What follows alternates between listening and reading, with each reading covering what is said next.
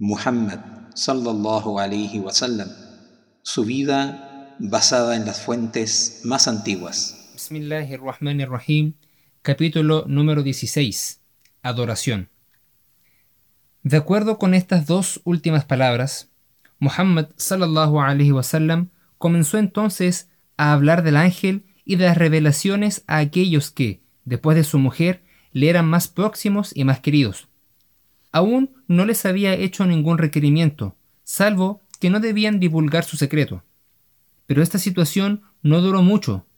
Un día se le apareció Jibril salam sobre el elevado terreno situado por encima de Macca, y golpeó con el talón la hierba que cubría la colina. Al instante brotó de allí una fuente. Entonces hizo la ablución ritual para mostrar al profeta sallallahu alaihi wasallam cómo purificarse para la adoración, y el profeta siguió su ejemplo. Luego le enseñó las posturas y los movimientos de la plegaria, el mantenerse de pie, la inclinación, la posternación y la posición de sentado, con la magnificación repetida, esto es las palabras Allahu Akbar, que significa Allah es el más grande, y el saludo final Assalamu alaikum, la paz sea con ustedes. Y de nuevo, el profeta sallallahu alaihi wasallam siguió su ejemplo. Después, el ángel lo dejó, y el profeta sallallahu alaihi wasallam se volvió a su casa y enseñó a Khadija radiallahu ta'ala anha todo lo que había aprendido y juntos hicieron la plegaria. La religión quedaba establecida sobre las bases de la purificación ritual y la plegaria. Y después de Khadija radiallahu ta'ala anha, los primeros en abrazarla fueron a Ali y Zayd y el amigo del profeta sallallahu alaihi wasallam Abu Bakr del clan de Taim. Ali solo tenía 10 años y Zayd hasta ahora no tenía ninguna influencia en Mecca, pero Abu Bakr era querido y respetado porque era un hombre de vasto conocimiento, de maneras naturales y presencia agradable. Muchos acudían a consultarle sobre esto o aquello, y él, ahora, comenzó a fiarse de aquellos en quienes sentía que podía confiar, animándolos a seguir al profeta sallallahu alaihi wasallam. Hubo muchas respuestas a través suyo, y dos de los primeros en responder a la llamada fueron un hombre de la tribu de Zuhra llamado Abdu Amr, el hijo de Auf, un pariente lejano de la madre del profeta sallallahu alaihi wasallam, y Abu Ubaida, el hijo de Al-Jarrah, de la tribu de Al-Harith. En relación con el primero de estos, Abdu Amr, se estableció un precedente de importancia. Entre los más notables distintivos de la revelación se encontraban los dos nombres divinos, Ar-Rahman y Ar-Rahim.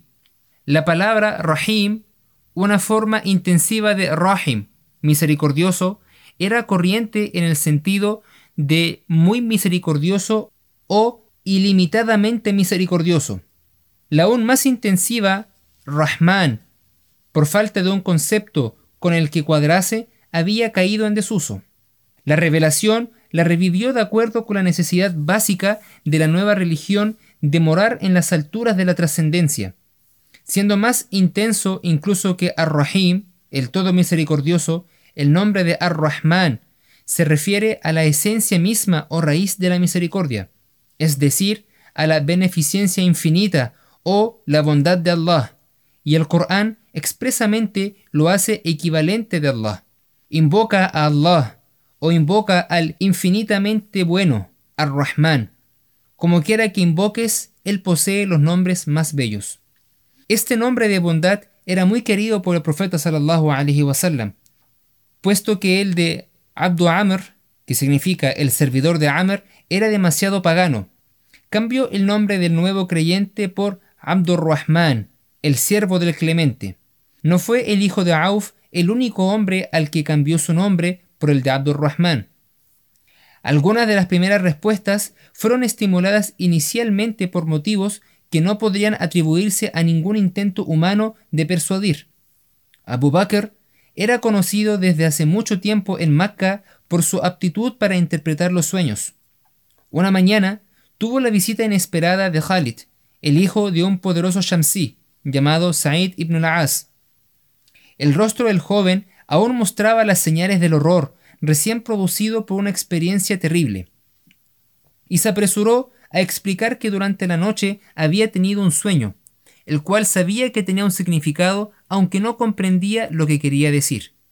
¿Podría Abu Bakr interpretárselo? Había soñado que estaba al borde de un abismo, en el que había un violento fuego tan vasto que no veía el fin. Entonces llegaba su padre e intentaba empujarle al fuego, y cuando estaban luchando en el borde, en el momento de mayor terror, sentía alrededor de su muñeca que dos manos lo hacían firmemente, reteniéndolo a pesar de todos los esfuerzos de su padre. Al mirar alrededor, veía que su salvador era Al-Amin, Muhammad, el hijo de Abdallah, y en ese momento se despertó. Enhorabuena, dijo Abu Bakr. Este hombre que te salvó es el enviado de Allah, así que síguele, mejor dicho, lo seguirás, y a través de él entrarás en el Islam, que te salvaguardará de caer en el fuego. Khalid se fue derecho al profeta sallallahu alaihi wasallam y después de contarle su sueño le preguntó cuál era su mensaje y qué debía hacer él. El profeta sallallahu alaihi wasallam lo instruyó y Khalid abrazó el Islam, manteniéndolo en secreto a su familia. Aproximadamente por la misma época sucedió que otro hombre de Abdus Shams, un mercader que regresaba a casa desde Siria, fue despertado una noche por una voz que exclamaba en el desierto Durmientes, despierten, porque ciertamente Ahmad ha aparecido en Macca. El mercader era Uthman, el hijo del Umayya Affan, y nieto, por parte de madre, de una de las hijas de Abdul Muttalib, Umm Hakim al-Baida, la tía del profeta sallallahu alaihi wasallam. Las palabras calaron en su corazón, aunque no comprendía cuál era el sentido de ha aparecido, Tampoco se imaginaba que el superlativo Ahmad, el más glorificado, se empleaba por Muhammad, el glorificado. Pero antes de llegar a Macca, lo alcanzó un hombre de la tribu de Taim, llamado Talha, primo de Abu Bakr. Talha había pasado por Basra, donde un monje le había preguntado si ya había aparecido Ahmad entre la gente del santuario. ¿Quién es Ahmad? preguntó Talha. El hijo de Abdallah, hijo de Abdul Muttalib, respondió el monje. Este es su mes, en el que aparecerá, y él es el último de los profetas. Tolha repitió estas palabras a Uthman, que le contó su propia experiencia, y de regreso Tolha le sugirió que debían ir a ver a su primo Abu Bakr, que se sabía era el amigo más íntimo del hombre que ahora ocupaba el primer lugar en sus pensamientos. Así que acudieron a Abu Bakr, y cuando le contaron lo que habían oído, los llevó enseguida ante el profeta para que le repitiesen las palabras del monje y las palabras de la voz del desierto. Después de esto, hicieron la profesión de fe. Una cuarta conversión, no menos singular que estas por la forma en que se produjo, fue la de Abdallah ibn Mas'ud, un joven confederado de la tribu de Zuhra. Hablando de ello, él mismo dijo, En aquel tiempo yo era un joven que acababa de alcanzar la edad viril y estaba apacentando los rebaños de Uqba bin Abi Muayt, cuando un día el profeta sallallahu alaihi wasallam y Abu Bakr radiallahu ta'ala anhu pasaron por donde me encontraba. El profeta sallallahu alaihi wasallam me preguntó si tenía algo de leche para darles de beber. Respondí que los rebaños no eran míos, sino que me estaba confiado su cuidado y no podía darles de beber. El profeta sallallahu alaihi wasallam dijo: ¿Tienes alguna oveja joven a la que ningún carnero haya cubierto nunca? Le dije que sí y se la llevé. Después de atarla, el profeta sallallahu alaihi wasallam puso su mano en la ubre y pronunció una plegaria. Entonces la ubre se hinchó de leche y Abu Bakr radiallahu ta'ala anhu acercó un canto rodado que estaba ahuecado como un tazón. El profeta sallallahu alaihi wasallam la ordeñó y todos bebimos. Luego le dijo a la ubre, sécate, y se secó. Pocos días después, Abdallah fue a ver al profeta sallallahu alaihi wasallam y abrazó el Islam. No pasó mucho tiempo antes de que aprendiera de él 70 suras del Corán de memoria, siendo excepcionalmente dotado en este sentido, y pronto se convirtió en uno de los más autorizados recitadores del Corán. El profeta sallallahu wasallam había padecido por el periodo de silencio del cielo.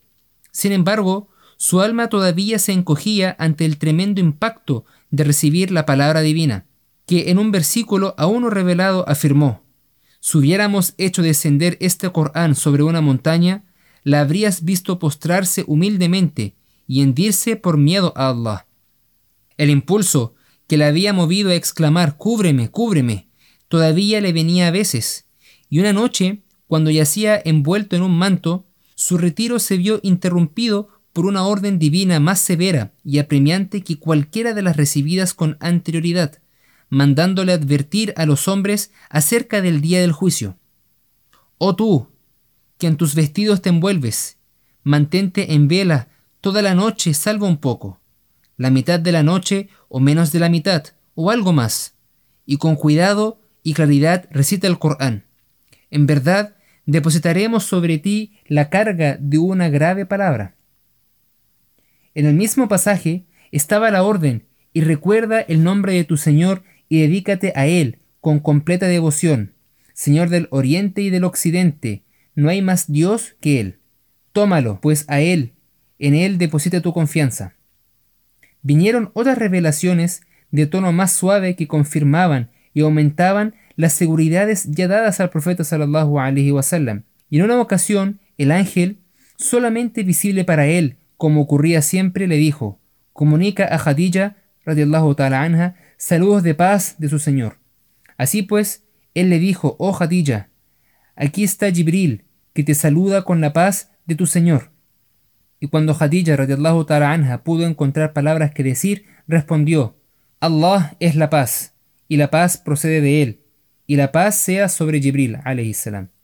Los primeros partidarios de la nueva religión tomaron los mandatos dirigidos al profeta sallallahu alaihi wasallam como aplicables a sí mismos y por ello, al igual que él, mantenían largas vigilias.